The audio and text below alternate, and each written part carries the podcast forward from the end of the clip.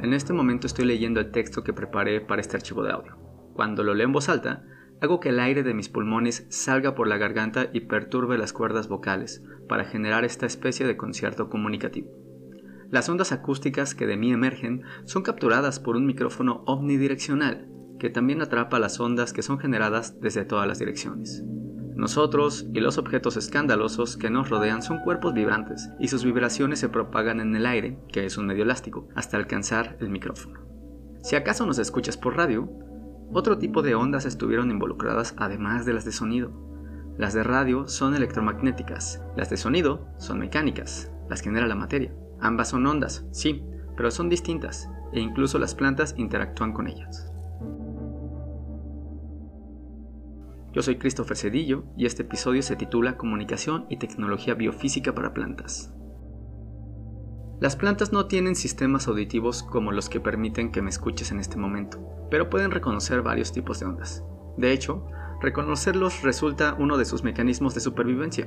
Liderado por Lila Hadani, un grupo de investigación de Israel publicó en 2019 cómo algunas flores funcionan como antenas receptoras de los sutiles ruidos provocados por el aleteo de polillas o abejas que las polinizan. Cuando la planta detecta la frecuencia de sus polinizadores, las flores preparan y provocan un cambio en el néctar para que sea más dulce.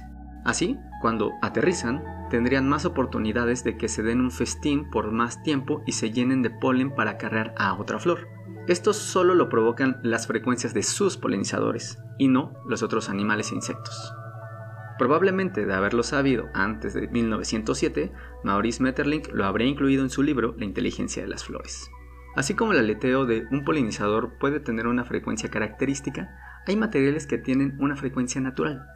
En un estudio publicado en 2020, el equipo de investigación liderado por Luis Miguel Contreras Medina detectó la frecuencia natural de plantas de Chile y encontraron que cuando les falta un poco de agua emiten una frecuencia de 1.8 ondas por segundo, mientras que cuando se encuentran en severo estrés hídrico lo hacen en 7.8 ondas por segundo. Es posible detectar o conocer esas ondas porque los investigadores emplean instrumentos que pueden medirlas. Nuestros oídos no pueden escucharlas, pero como entre más seca la planta se obtienen más ondas por segundo, me imagino una señal aguda y viene a mi mente el grito de Edvard Munch que inspiró la ilustración para este episodio.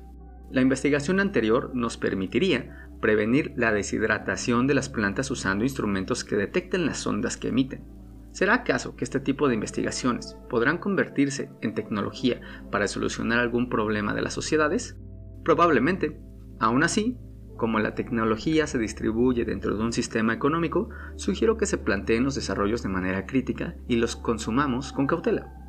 Recientemente, en la Universidad Autónoma de Querétaro se están estudiando desarrollos tecnológicos que utilizan ondas de radio para incrementar la producción de los cultivos.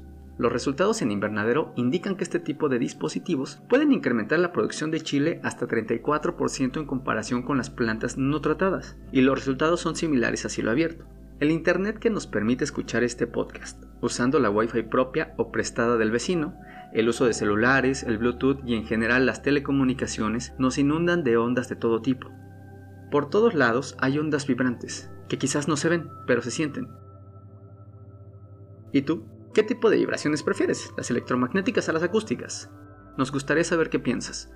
Escríbenos en las redes sociales de Colectivo Motos. Nos escuchamos pronto. Este podcast es producido por Colectivo Motos.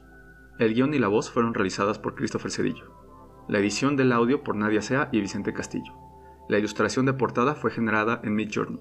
Agradecimientos a Teresa Guevara, Raúl Romero y Valeria Calzón Sin Rabel por la revisión y comentarios del contenido.